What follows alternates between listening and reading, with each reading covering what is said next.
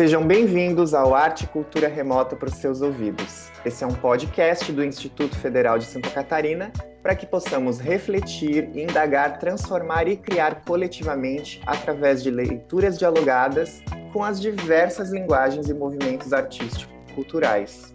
Esse podcast é um produto de extensão do projeto Nas Entrelinhas, o direito à literatura escrita por mulheres no Presídio Feminino de Itajaí.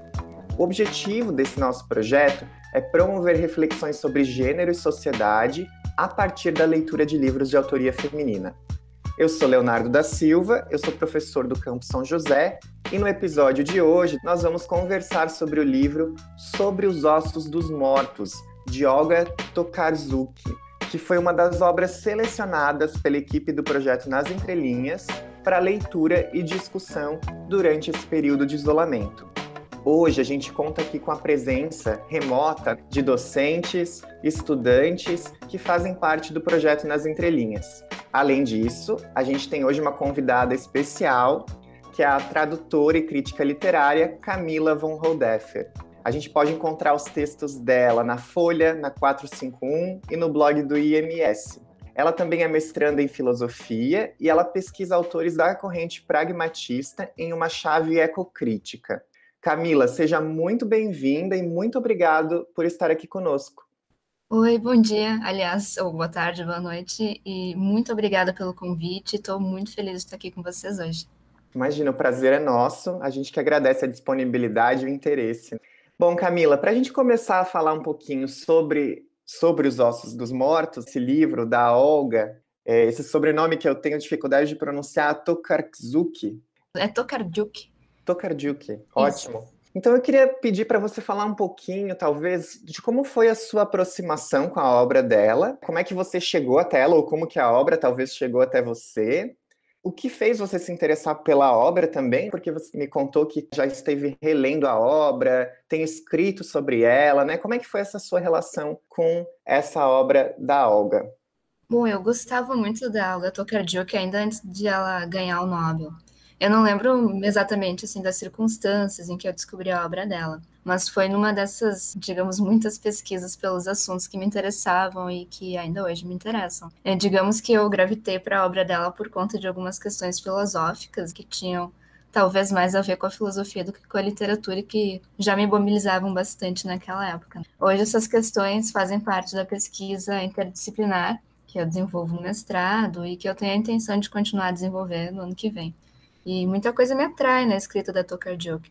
Ela me parece uma autora hoje fundamental para se pensar uma série de questões incontornáveis, entre ela a nossa relação com os animais não humanos, ou aquilo que a gente chama de forma bem abrangente de questões ambientais. O que eu penso dos livros dela tem nesse sentido muito a ver com o meu trabalho na filosofia mesmo. Legal, Camila. Vou falar um pouquinho assim da minha experiência. Eu li pela primeira vez foi no ano passado esse livro sobre os ossos dos mortos. A gente já estava em pandemia, e eu me identifiquei muito com a personagem principal, a Senhora do Sheiko. Não sei exatamente por que eu me identifiquei, porque ela é uma personagem bastante peculiar, que mora nesse lugar isolado, que é frio. E aí eu também, isolado no contexto da pandemia, me sentindo também sozinho, de certa forma, né? Mas também, talvez, pelo fato de ela mostrar muita indignação, espanto, quando ela olhava pela forma como as pessoas agiam, principalmente com relação aos animais, ao meio ambiente. E aí eu ficava muito indignado também com a forma como as pessoas lidavam com a pandemia, ou como, enfim, políticos falavam da pandemia. Eu me identificava com essa sensação, essa necessidade de que a gente precisa defender o óbvio, de certa forma. Então, para do Sheiko, é óbvio que o ser humano, né, ele não está numa posição superior em relação aos animais, à natureza, então a gente não deve dominar a natureza. Mas a maioria dos outros personagens da história, esse entendimento, ele não é óbvio como é para ela, né? E eu me senti de forma muito parecida, assim, porque a gente está tendo nos dias atuais que falar sobre a importância da inclusão, defender a ciência, a não violência, que eram coisas que, de certa forma, a gente pode dizer que são óbvias, né?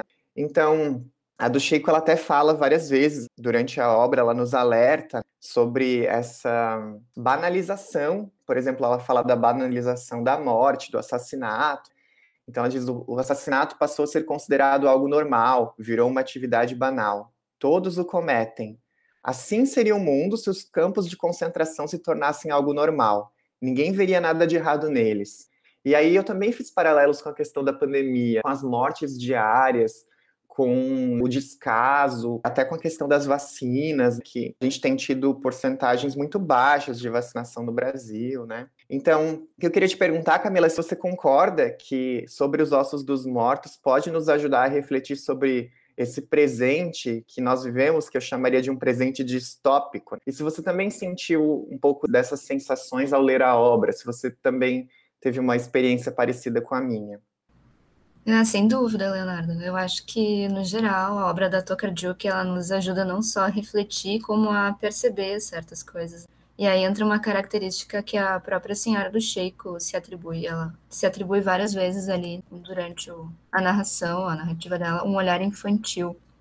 Ela diz isso sobre ela mesma assim, mais de uma vez, que há algo nela de infantil, ela se compara aos alunos dela, ela diz que ela gosta disso nos alunos antes deles se tornarem adolescentes, como eles ainda são mais livres e tudo mais. E isso não é um defeito, não como exposto no livro, pelo menos, porque o que a Olga Tokarczuk sugere é que a gente pode aprender com a senhora do Sheiko, mais ou menos como a gente aprende com uma criança, né? A gente pode aprender uma forma diferente de olhar, aprender a ter curiosidade, interesse pelo mundo, assim, como se a gente não tivesse aqui há mais tempo, seria mais ou menos um olhar renovado, assim uh, tem a ver com essa capacidade de enxergar certas coisas que parece meio extraviada quando a gente cresce.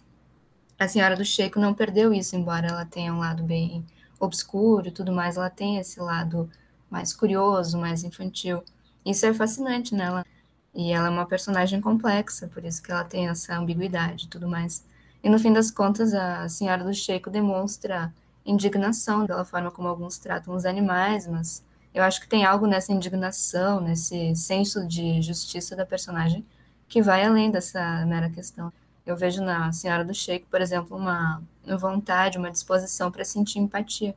E essa característica dela, que inclui certa sensibilidade, como se ela meio que percebesse que ela acredita ser uma espécie de essência das pessoas, é bem abrangente. Essa essência, por exemplo, tem muito a ver com as formas como ela chama né, as pessoas tem a moça da loja que ela chama de boas novas, o vizinho que ela chama de esquisito. Então, ela acredita que ela percebe a essência das pessoas, por exemplo. Ela tem uma certa sensibilidade peculiar, eu diria.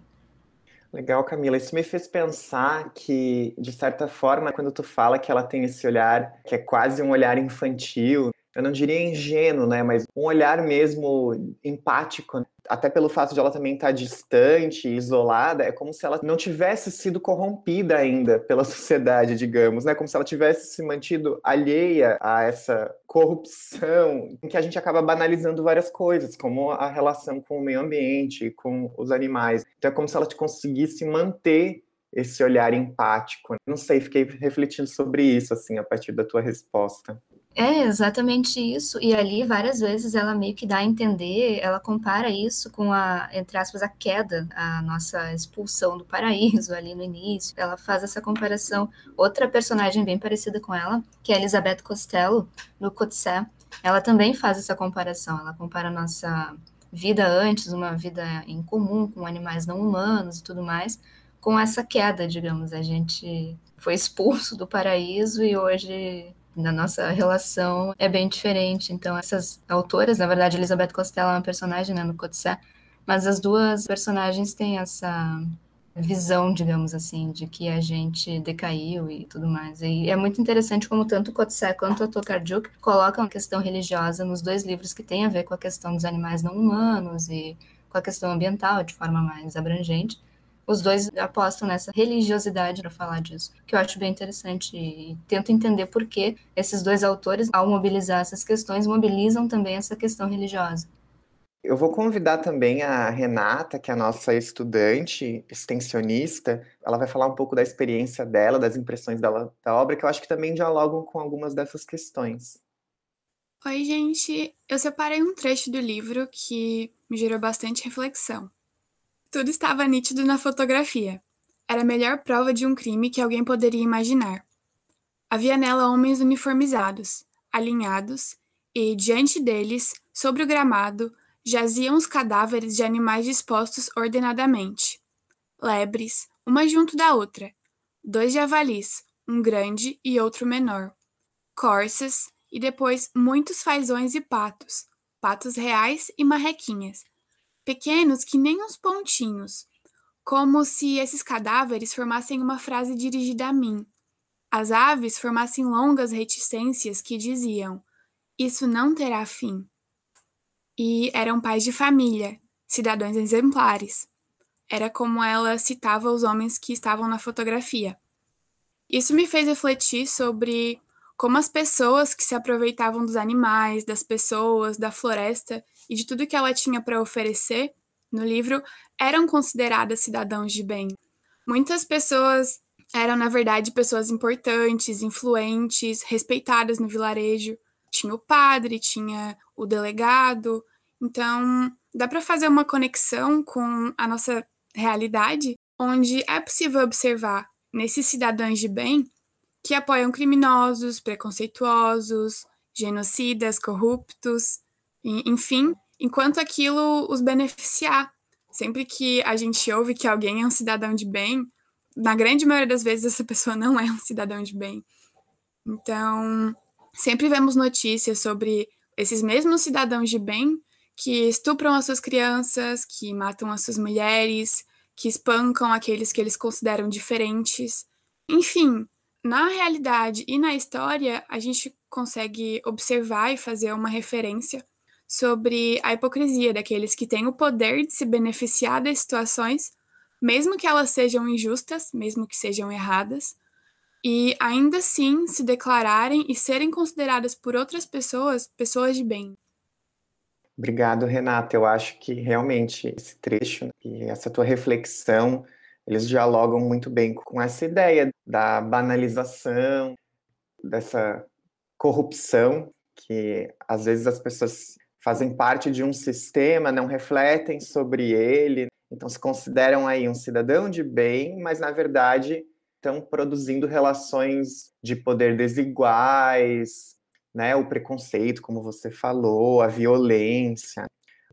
Acho que o tempo todo a que nos faz refletir sobre essa questão, com certeza. Camila, você quer comentar algo sobre essa questão? Eu acho que é isso mesmo que você falou, Leonardo. E essa passagem que é muito boa, que a Renata trouxe, tem uma parte ali em que ela diz que nessa fotografia tinha aquela aura de masculinidade e tal. Então tem muito a ver também com essa, como se chama hoje, masculinidade tóxica, com essa violência e, e tudo mais. Eu acho que é bem por aí mesmo. Esses cidadãos exemplares daquela comunidade acabavam sendo os mais cruéis, né?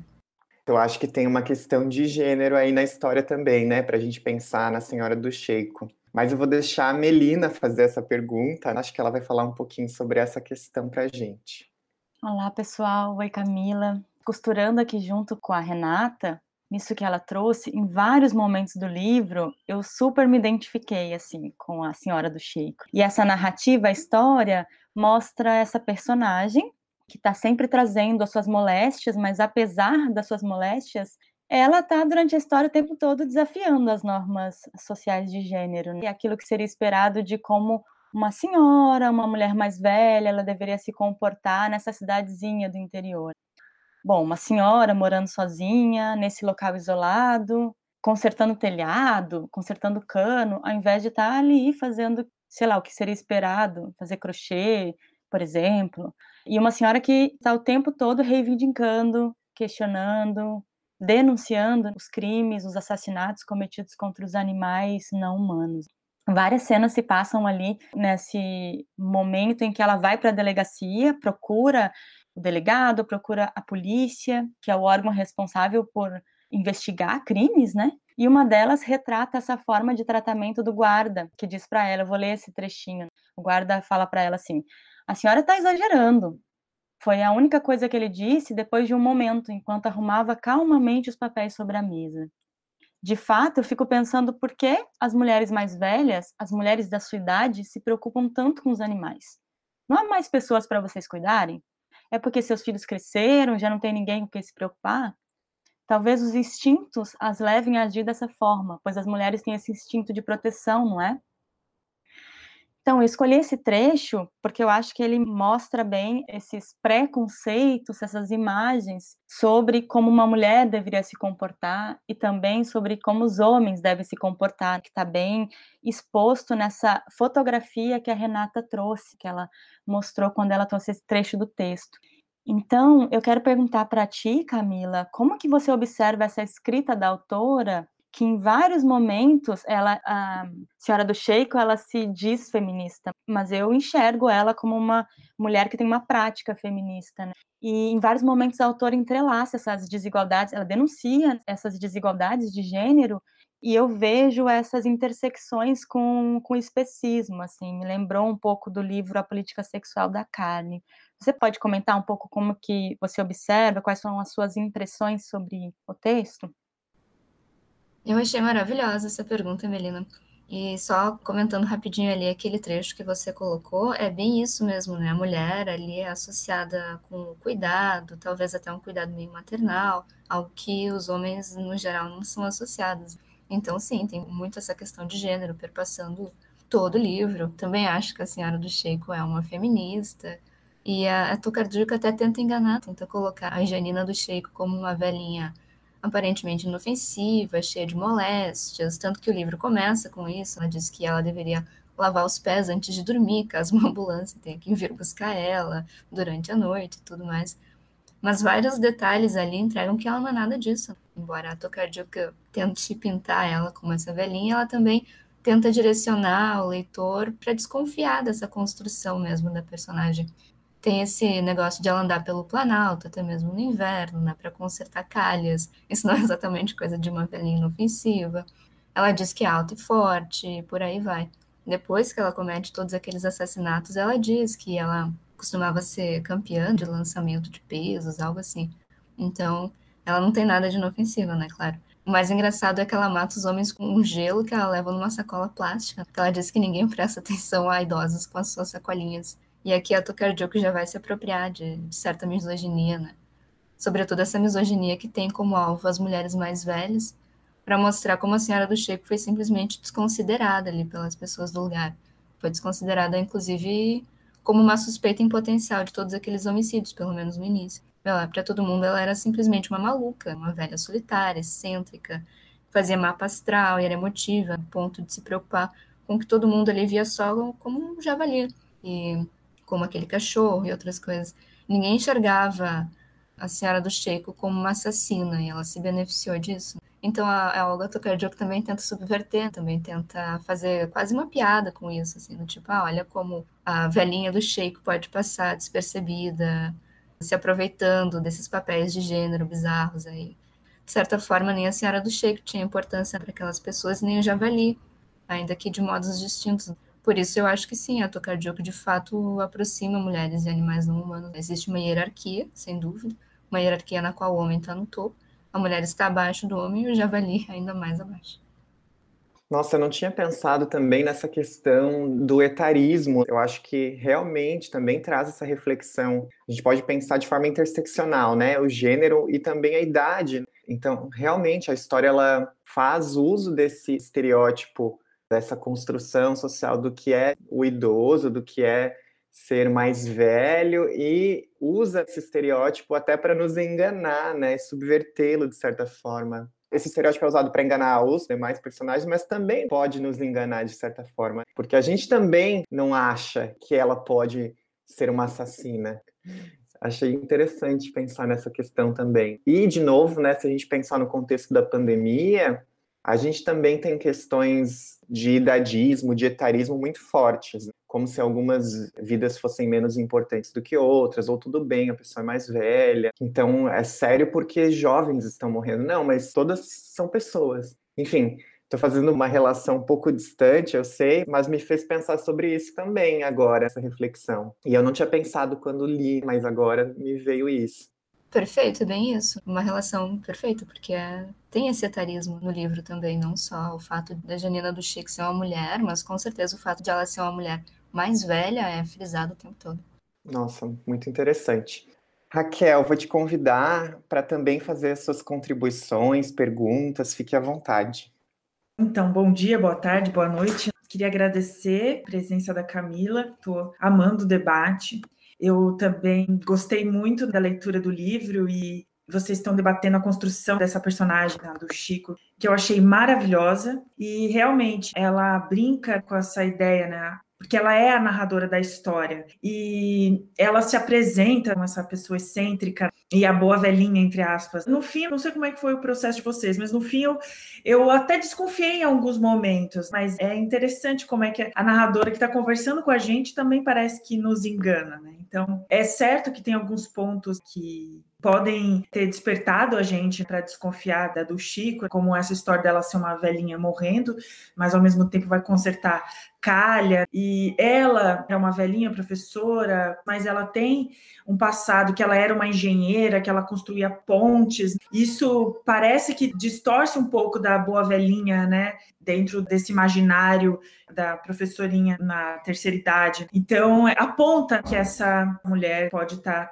cometendo esses crimes. Enfim, eu, eu adorei essa discussão que vocês trouxeram, me fez refletir bastante, então eu vou mudar um pouco, vou pensar numa outra pergunta que vai a um ponto talvez que a obra também abarca, né, que é a questão da morte.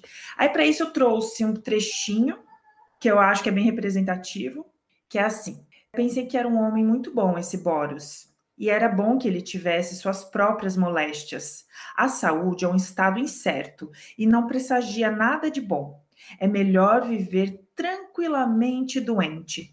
Assim, pelo menos sabemos qual será a causa de nossa morte. Eu assim adoro a forma como a escritora vai criando, que é um texto pesado, um texto que fala sobre a morte, mas em certos momentos chega a ser até muito engraçado, mas ela traz sempre esse elemento da morte, né? A morte misteriosa dos caçadores, o processo da narradora que já é muito velha, que tem essas moléstias, que toma os remédios, a morte como solução quase fantástica, né, para um mundo potencialmente distópico, como o Leonardo mencionou. Chega o padre, representante da religiosidade, falando sobre a quanto divino é a morte dos animais. Então é tudo muito interessante a construção. Eu queria que tu comentasse, Camila, como você avalia o papel da morte no romance e o que ela talvez possa estar nos alertando. Muito obrigada pela pergunta, Raquel. É uma pergunta muito, muito boa, porque ela coloca de uma forma que eu realmente não tinha parado para pensar como a morte opera ali, como ela tem esse papel bem dúbio dentro do livro. Era uma coisa que eu realmente não tinha refletido. Eu acho que talvez esse seja um livro em que nada é o que parece. A morte ali é tanto um processo natural, que faz parte de um ciclo natural, quando, quando ela fala que ela tem essas moléstias e tudo mais, e também é uma espécie de punição justa, que a do Sheiko aplica ali às outras pessoas. Mas só é uma punição justa quando se trata da morte do que destrói, como o pé grande, né, o vizinho dela, que não foi ela que matou, mas enfim.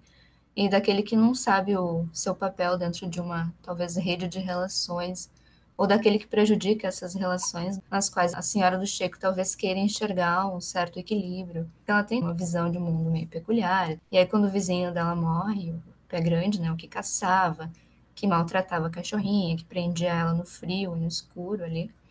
A senhora do Checo disse que a morte dele pode ser uma coisa boa, já que ele fazia tantas criaturas sofrerem por conta da própria ganância dele, da forma dele se aproveitar daquela floresta.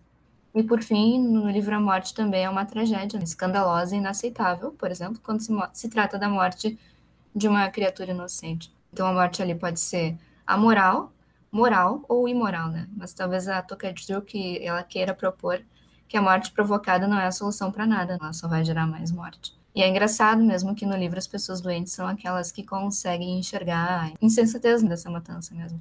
A insensatez da caça, dos abatedouros.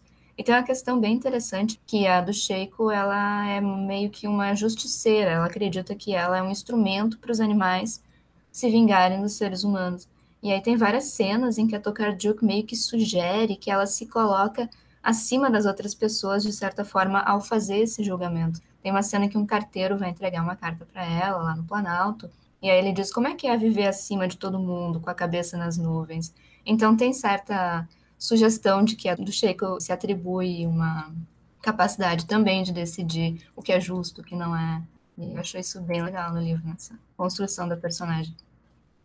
E é uma personagem mega complexa, porque não se encaixa em nenhum estereótipo, quebra com as nossas expectativas.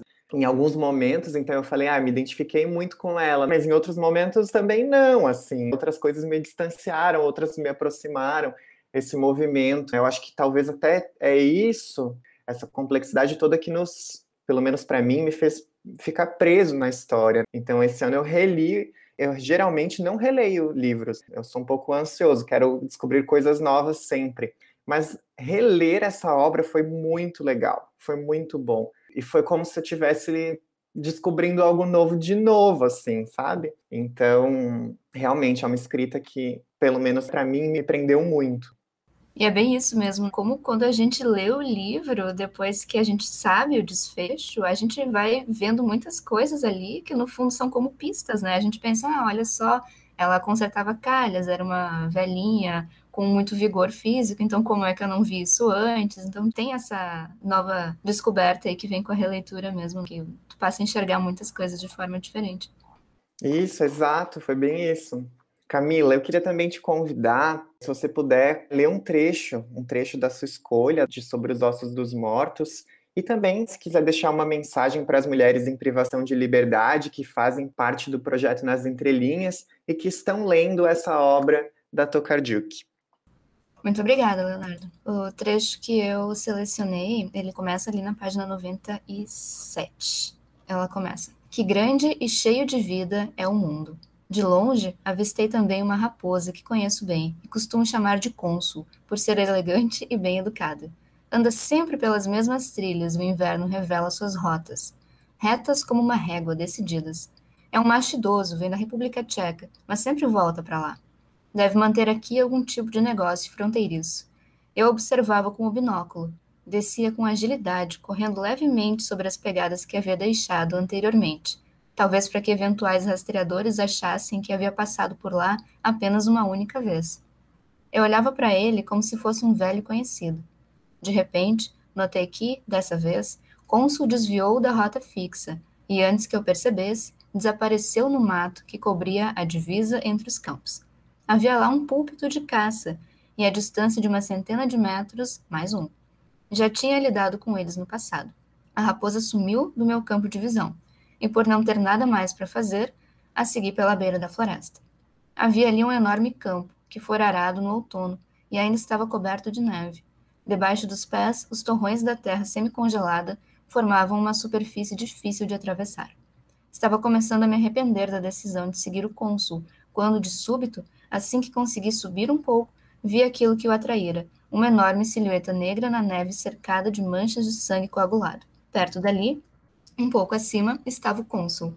Olhou para mim demoradamente, com calma, sem medo, como se estivesse dizendo: Está vendo? Está vendo? Eu te trouxe até aqui, mas agora você precisa lidar com isso. E fugiu. Aproximei-me e o vi. Era um javali. Ainda não havia chegado à idade adulta. Estava deitado numa poça de sangue de cor castanha. A neve em volta estava raspada até o solo, como se o animal tivesse sacudido em convulsões. Eu podia ver outros rastros em volta, das raposas e dos pássaros, e dos cascos das corças. Uma multidão de animais esteve ali. Vieram ver o assassinato com seus próprios olhos e manifestar o luto pelo jovem. Preferi examinar as pegadas a olhar para o corpo do javali. Quantas vezes é possível olhar corpos mortos? Será que isso nunca vai acabar? Meus pulmões se contraíram dolorosamente. Senti dificuldade para respirar. Sentei-me sobre a neve e meus olhos começaram a lacrimejar. Senti o peso de meu próprio corpo, enorme, insuportável. Vou parar por aqui para não me alongar muito, mas é uma das passagens mais dolorosas do livro.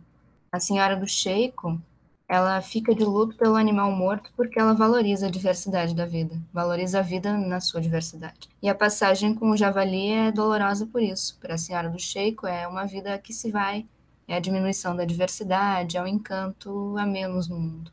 A personagem tem muitos defeitos e a autora quis que fosse assim, que a Janina do Checo fosse ao mesmo tempo capaz de praticar boas ações e más ações, que fosse capaz de demonstrar tanto compaixão quanto crueldade, que tivesse um lado sombrio e um lado luminoso. Mas tem algo de que eu gosto muito na Senhora do Checo, essa vontade de se maravilhar diante de cada forma de vida, de valorizar cada forma de vida. Ela está acostumada, por exemplo, com aquele planalto onde ela vive há alguns anos, acostumada com aquele pequeno vilarejo, e ainda assim, durante as caminhadas e ao longo das mudanças das estações, ela acha algo com que se maravilhar com aquilo. Ela fica fascinada até com as minúsculas formas de vida que ela encontra num simples tronco de árvore, né? os besouros e as suas larvas. Para a senhora do Sheiko, existe um mundo inteiro naquele tronco. E é isso que me faz gostar dela, essa capacidade inesgotável, eu diria, de se comover com aquilo é que, no geral, as pessoas não prestam atenção. De se comover com que, para muita gente, nem, nem chega a ser um detalhe. Ela sabe ver. Né? A do Sheiko sabe sentir afeto pelo que ela vê, por criaturas que, no geral, são muito frágeis. E claro que a senhora do Sheiko não é imune à crueldade do mundo. E é em parte porque o mundo é um lugar cruel, que a senhora do Sheiko também pratica atos cruéis. Na cabeça dela, ela acha que restaura algum equilíbrio, alguma justiça no mundo. Mas no meio de toda essa crueldade, como ela mesma diz, existe nela um lugar que não foi corrompido. Um lugar que ainda presta atenção, que ainda é capaz de valorizar, de cuidar, de proteger. Basta saber enxergar, né? Isso está ao alcance de todos nós. Olhar é uma ação, não é algo que a gente faz passivamente. Então, a minha mensagem é bem simples, tem a ver com aprender com a senhora do Sheik, olhar para as coisas com curiosidade, com encanto, mesmo a menor delas, nada insignificante. Obrigado, Camila. Eu acho que essa mensagem é muito linda, porque nos convida a tentar enxergar também pelos olhos da do Sheiko, né? Ou tentar ver as coisas da perspectiva dela, que eu acho que é um pouco a reflexão que a gente faz nesse processo de leitura desse livro. Bom, eu queria também te convidar, Camila, como crítica literária, para nos fazer aí recomendações. Que outros livros escritos por mulheres você nos recomenda? Tanto para os nossos ouvintes do podcast, mas também para as mulheres em privação de liberdade que participam do nosso projeto, para nós também que estamos aqui discutindo com você. O que, que você acha que a gente deveria ler? Que bacana essa pergunta. E tem tanta coisa, né? Tem tantos livros que são escritos por mulheres e que são maravilhosos e que às vezes não têm a devida atenção.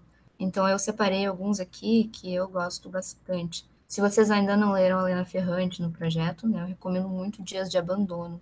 O marido da protagonista ele vai embora e ela tenta entender o que aconteceu, tenta se recompor e se reinventar. Ela meio que fica ali com os dois filhos, sem saber o que fazer. E daí ela vai se reinventando, ela vai se tornando uma mulher bem mais forte com esse abandono que para ela foi totalmente inesperado.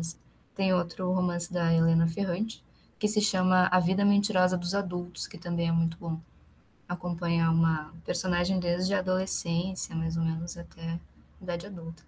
Eu recomendo os contos sensacionais da Lúcia Berli, uma escritora formidável, acho que eles podem render ótimas discussões aí.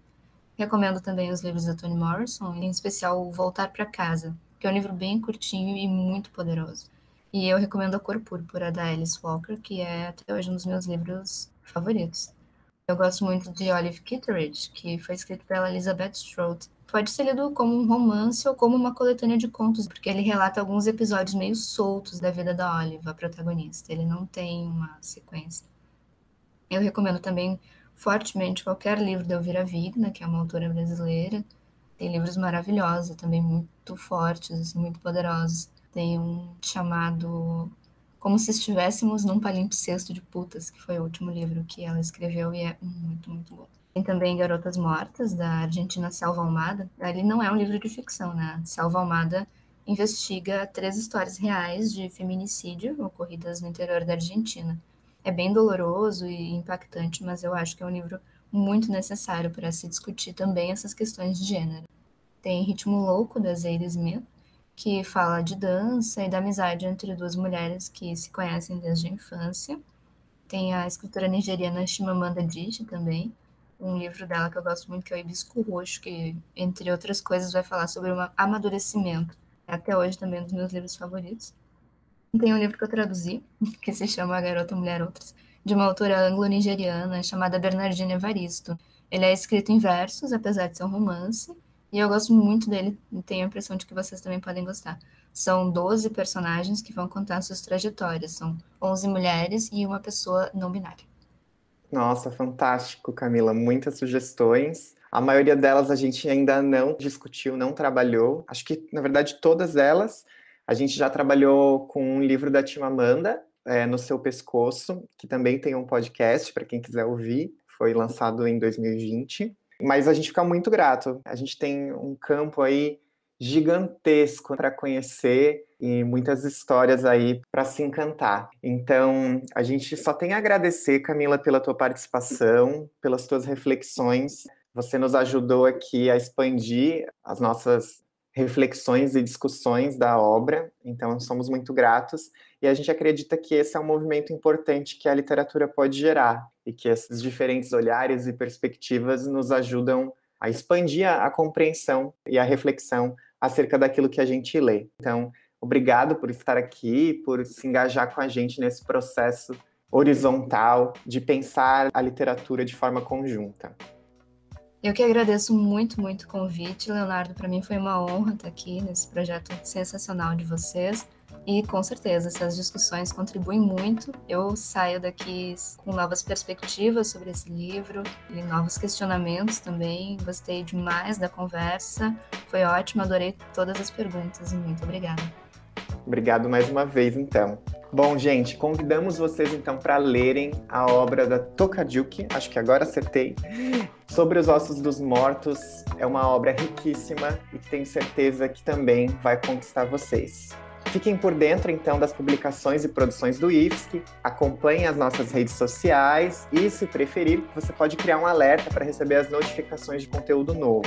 Para escutar os próximos episódios ou os episódios anteriores do podcast Arte e Cultura Remota para os seus ouvidos, basta seguir o IFSC nas principais plataformas digitais. Então, essa foi mais uma iniciativa do IFSC em Casa, com o projeto de extensão nas entrelinhas, a apresentação desse episódio foi minha, de Leonardo da Silva, e a produção do Gustavo Guimarães de Araújo. Foi uma satisfação pensar arte e cultura com vocês. Fiquem em casa e até um próximo episódio.